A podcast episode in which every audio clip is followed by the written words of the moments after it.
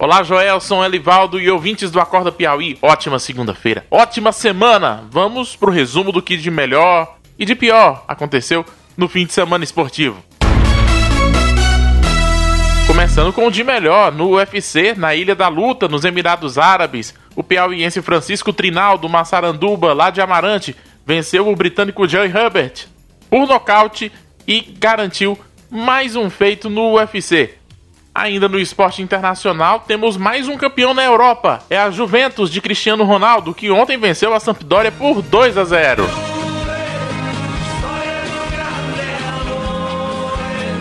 O campeonato italiano ainda tem uns jogos pela frente. Já o campeonato inglês terminou ontem, com destaque para a vitória do Manchester United contra o Leicester por 2 a 0.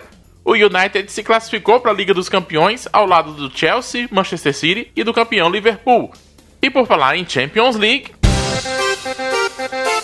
a gente fala agora da Lampions League, a nossa Copa do Nordeste. As quartas de final aconteceram no sábado, com um empate entre Fortaleza e Esporte por 0 a 0 e disputa nos pênaltis. Vitória do Fortaleza por 4 a 1 em jogo que você pode conferir na TV Cidade Verde. Se você não viu, os gols estão todos lá no CV Play. No sábado também tivemos Ceará 1 Vitória 0, Confiança 0, Santa Cruz também 0. O Confiança venceu por 4 a 2 nos pênaltis e o Bahia venceu o Botafogo da Paraíba por 3 a 1. Fortaleza e Ceará farão uma das semifinais na terça-feira às 9h15 da noite ao vivo na TV Cidade Verde. A outra semifinal será na quarta-feira entre Bahia e Confiança. Ainda no futebol nordestino, ontem o Náutico venceu o Central por 2 a 1 e se classificou para as semifinais do Campeonato Pernambucano. Vai enfrentar o Santa Cruz. O esporte está na disputa contra o rebaixamento.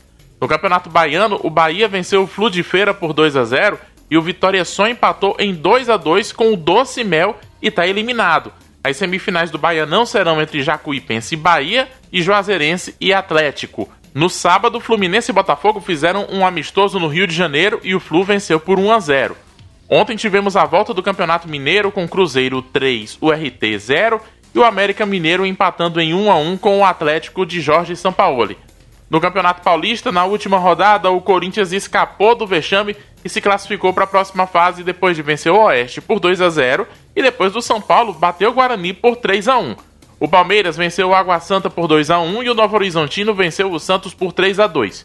Os confrontos das quartas de final ficaram assim definidos: Santos e Ponte Preta, Palmeiras e Santo André, São Paulo e Mirassol e Bragantino e Corinthians. Foram rebaixados Água Santa e Oeste. Nos jogos de ida das semifinais do Campeonato Paranaense, o Curitiba venceu o Cianorte por 3 a 2 e o Atlético bateu o Cascavel por 5 a 1. No Campeonato Gaúcho, o Inter empatou com o Esportivo em 1 a 1 e o Grêmio também empatou em 1 a 1 com o Ipiranga.